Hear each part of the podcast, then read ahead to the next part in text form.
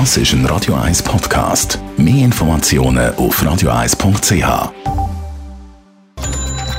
Netto.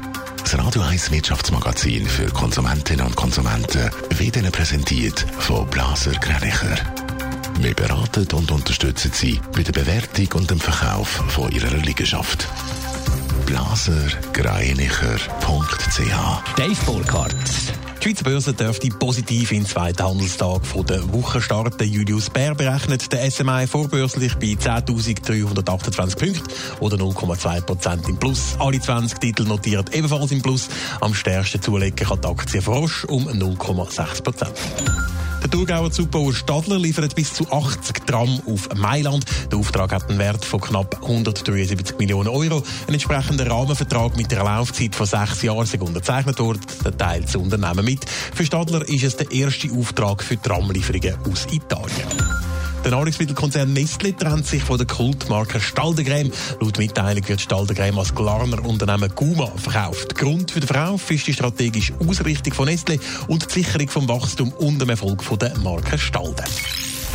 1,5 Milliarden Franken, so viel müssen die Schweizer Krankenkassen jedes Jahr in die Verwaltung investieren. Dave Burkhardt, zwischen den einzelnen Kassen gibt es aber sehr grosse Unterschiede. Ja, es gibt Kassen, dort sind die Verwaltungskosten im Vergleich mit anderen Krankenkassen deutlich tiefer. Zu dem Schluss kommt eine Analyse vom Internetvergleichsdienst Moneyland. Am wenigsten Verwaltungskosten pro versicherte Person fallen bei der Krankenkasse Luzerner Hinterland an, mit ganzen 96 Franken. Also Dalis, Wisper und Kompakt bleiben unter 120 Franken. Auf der anderen Seite der Skala ist die Krankenkasse Institut Ingebol.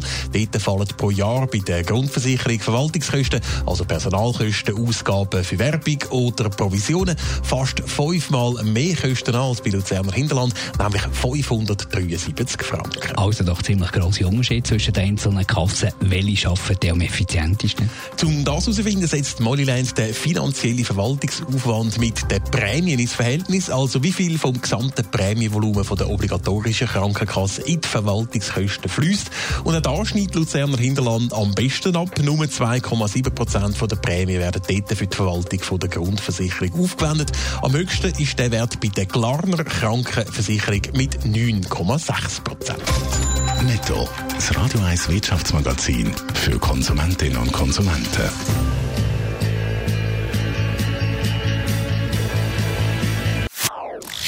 Das ist ein Radio 1 Podcast. Mehr Informationen auf radio1.ch.